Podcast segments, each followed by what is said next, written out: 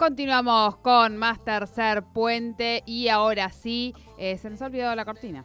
Eh, pero se la ha llevado el rugby.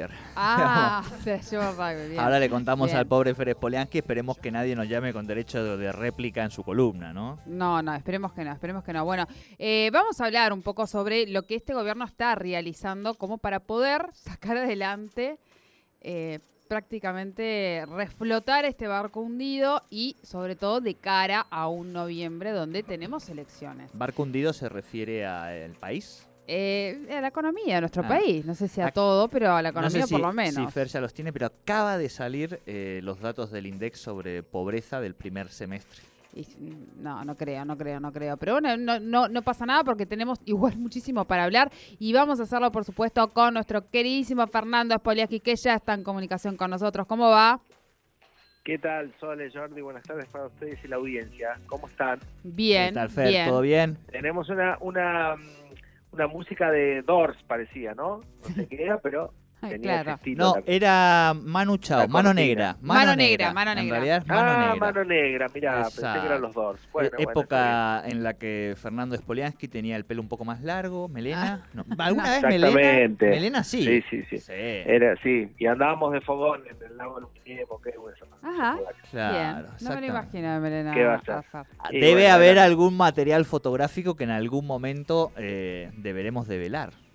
Y era todo papel, eso hay que buscar los rollos, los rollos Kodak o Fuji de, de esa época. Claro, claro, pero alguna debe haber, alguna de, de esos pantaloncitos alguna de puede haber, ¿eh? cortito, cortito, el short cortito de los 80, diga, un poquito antes, ¿no? Esa el época. ochentoso, el Es- de la selección. Exacto, exacto.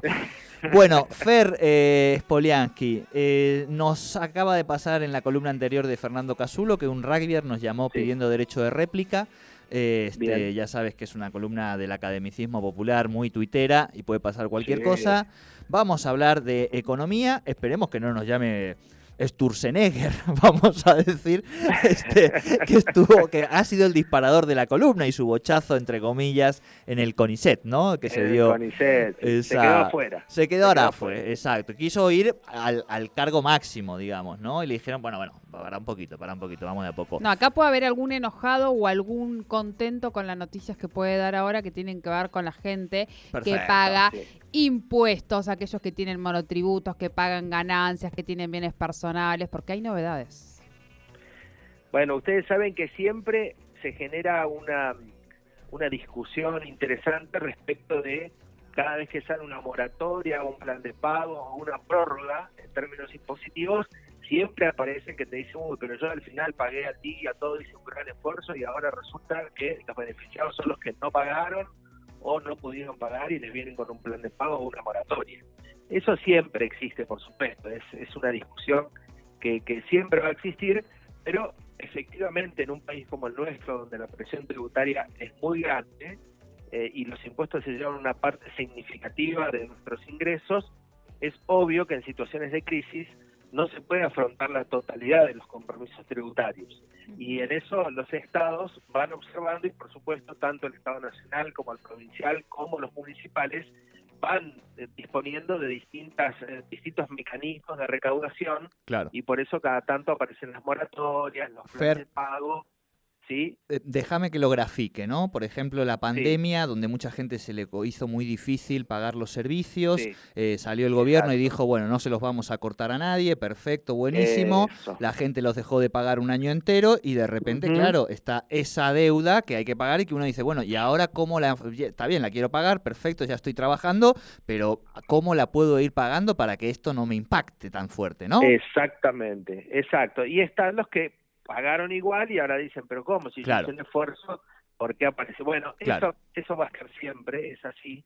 Eh, por eso, eh, AFIP ahora, que es el organismo de recaudación nacional, dispuso la prórroga de todos los planes de facilidad de pago, tanto para monotributistas como para responsables inscriptos, respecto del eh, impuesto a las ganancias y de bienes personales, que vencían hoy, 30 de septiembre, definió la prórroga al 30 de noviembre. Es decir, da dos veces más de plazo para suscribir, adherir a un plan de facilidades de pago. Esto obviamente todo está marcado también en la cuestión electoral. Es decir, acordémonos que el 14 de noviembre están las elecciones generales de medio término y también el gobierno está haciendo grandes esfuerzos para revertir el resultado electoral. Y en este sentido, bueno, dispuso, ¿se acuerdan que hablamos del plan plata en el bolsillo? Es decir, distintas herramientas en términos de expansión monetaria, es decir, de poner dinero en el bolsillo de argentinas y argentinos para producir un incremento en el consumo y de esa manera traccionar la demanda y generar una cierta sensación de alivio, de bienestar en términos económicos, también entonces estas prórrogas en los vencimientos para adherir a planes de facilidad de pago, tanto de monotributistas como de personas que deben impuestos a las ganancias y bienes personales. Y ayer también el Banco Central publicó una resolución conjunta con la FIP, donde los bancos le van a otorgar préstamos a las personas que tengan deuda previsional. Hasta ahora, quienes tenían deuda previsional de aportes y contribuciones no podían acceder a los préstamos bancarios. Era una de las condiciones que fijaban los bancos en la Argentina. Bueno, eso lo han suspendido y ahora van a poder acceder a tomar préstamos las empresas que tengan eh, aún eh, deuda previsional, con la condición de que cuando vos tomás ese préstamo y el, que el banco te otorga, destines parte de ese crédito a cancelar tu deuda previsional. ¿eh? Así que es una condición que te fijan, pero antes directamente te rechazaban. Vos ibas a un banco a pedir un préstamo como PYME y te pedían el formulario 931 pago. El formulario 931 es el que se pagan los aportes y contribuciones. Si no lo tenías al día, no te daban ningún préstamo. Ahora sos sujeto de crédito, te van a prestar, pero el banco te va a decir, ojo señor, tiene que cancelar su deuda previsional con lo que yo le voy a prestar. Así que es una forma de financiar también parte del fisco a través de, en este caso, el sistema bancario. Eh, pero son todas medidas que, como les decía, están enmarcadas en intentar aflojar un poquito la situación económico-financiera de, de todos, porque la situación obviamente es crítica, el poder adquisitivo de los, de los ingresos ha caído significativamente, producto de la inflación creciente y de que los salarios no acompañaron el efecto de la inflación.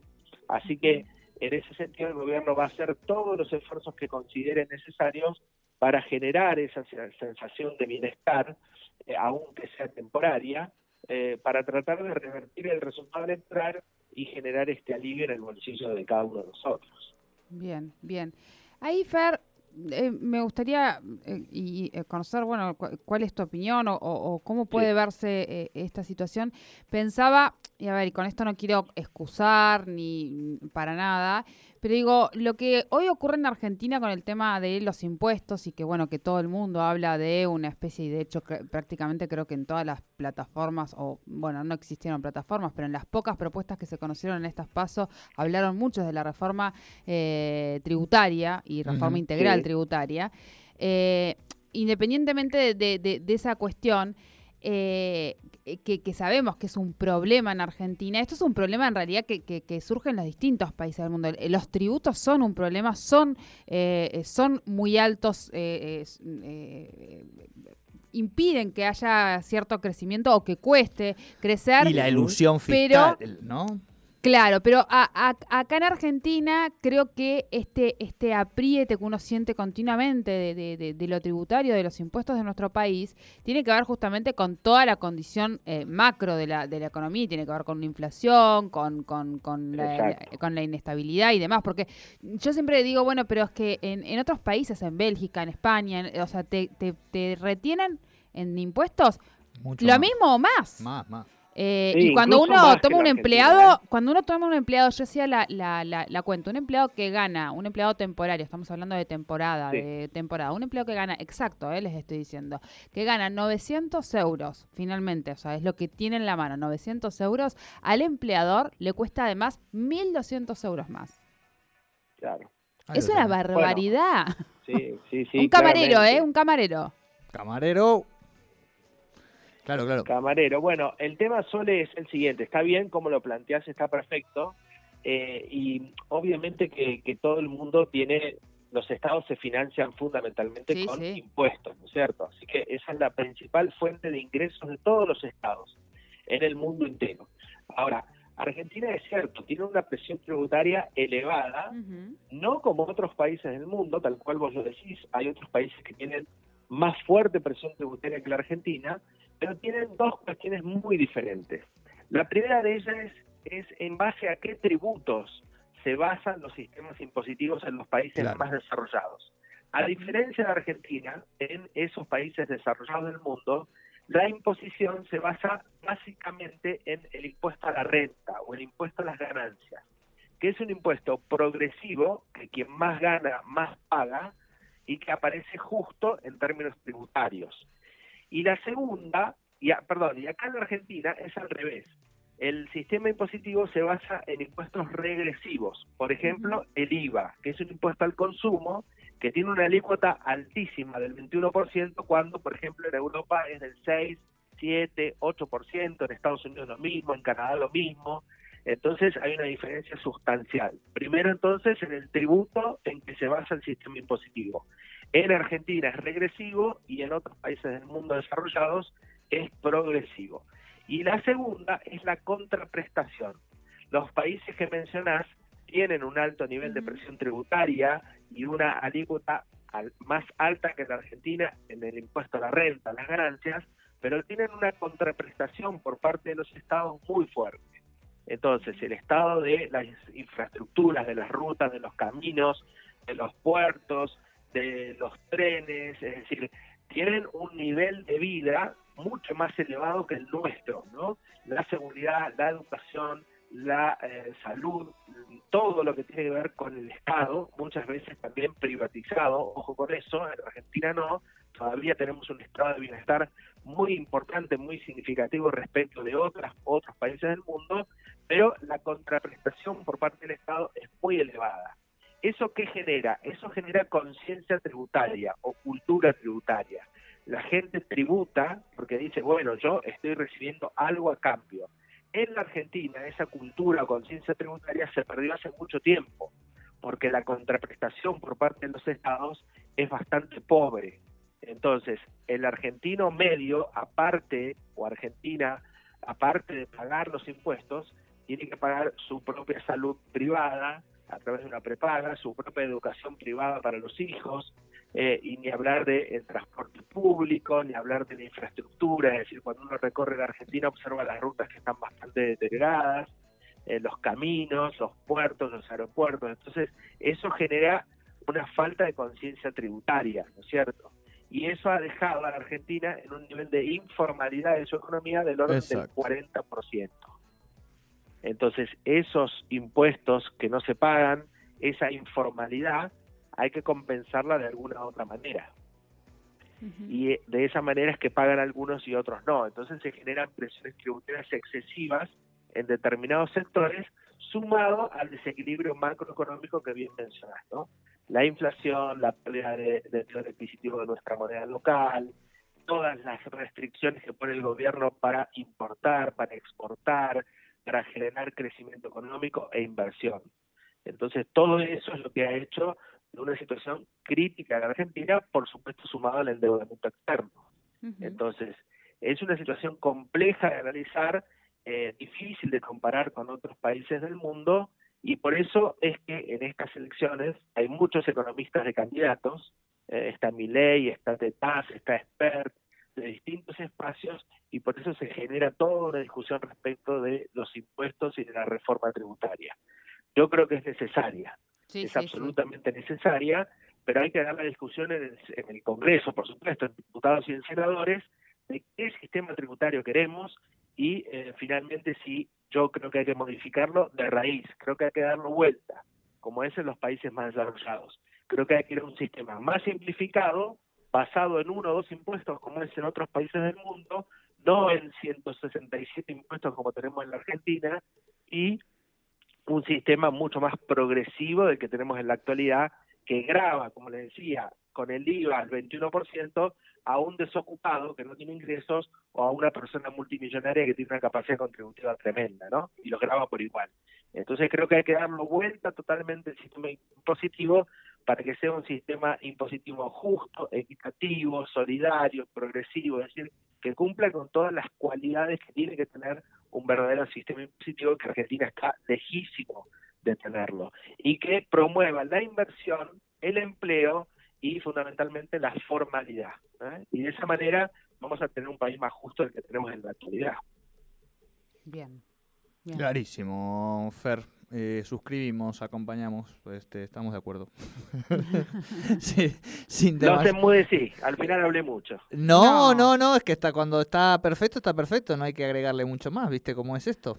Está claro, pero no, no, eh, mi planteo iba en relación a, bueno, ¿qué, qué es lo que, todas las cuestiones que tenemos que considerar? O sea, yo no digo que no, que esté mal eh, eh, eh, la, la reforma tributaria, estamos todos de acuerdo, o sea, hay un montón de cuestiones, pero bueno, también empezar a dejar de, de- de mirar afuera como si, bueno, el otro día poníamos un ejemplo acá con lo que pasó en Berlín o demás, si, si esto ocurriera en nuestro Sí. país, lo miramos con otros ojos, ahora como ocurre afuera, no decimos nada o... Viste, ese- esa, en realidad iba por ese lado también el planteo y, y- y- y me parece, No. me parece bien. Yo lo comparto, lo comparto Sole, ¿eh? lo comparto. sí. Muchas veces miramos, eh, miramos lo que pasa afuera y, es cierto que a veces no damos el debate interno, ¿no? Eh, y, lo miramos diciendo, no, mirá, fíjate lo que pasa. Bueno, está bien lo que pasa afuera. Fíjense lo de Alemania el otro día, ¿no? Con, lo- con la expropiación de las de las viviendas, ¿no? Me, entiendo que te referías a eso. Sí, sí, sí, sí, sí, a lo de las Eh, viviendas. acá hay todo, un- fí- fíjense lo difícil que es el acceso a la tierra y a la vivienda en nuestro país con la extensión territorial que tenemos. Imagínense si, si Alemania tuviera la extensión territorial que tenemos aquí en la Argentina, ¿no? Sí, sí, Eh, sí. Yo siempre cuento que hay, gente que viene del, del- del exterior y uno recorre la Patagonia eh, y se sorprenden, te dicen parar el auto porque no pueden creer la cantidad de extensión sin utilización que hay. ¿no? Sí, sí, Eso pasa con cualquier europeo que venga aquí en la Argentina. sí. Tal Eh, cual, así tal que, cual. eh, fíjense el debate que se dio en Alemania, qué interesante, ¿no? Nosotros Ujú. estamos lejos de hacer ese debate, nos- dirían que somos Venezuela si hacemos eso. ¿no? Claro. Dirían, van a Venezuela, se creó bueno, fue una discusión, me parece que Argentina todavía requiere discusiones más profundas, más de fondo, que yo creo que todavía la dirigencia política no, por lo menos no ha demostrado que esté a la altura de esa discusión. Bien, Tal cual. bien. Muy bien. Muchísimas gracias, como siempre, Fernando. Eh, que bueno, que termines bien la semana. Buena semana. Igualmente. Igualmente. Bueno, Fernando Spoliansky con la economía aquí en Tercer Puente.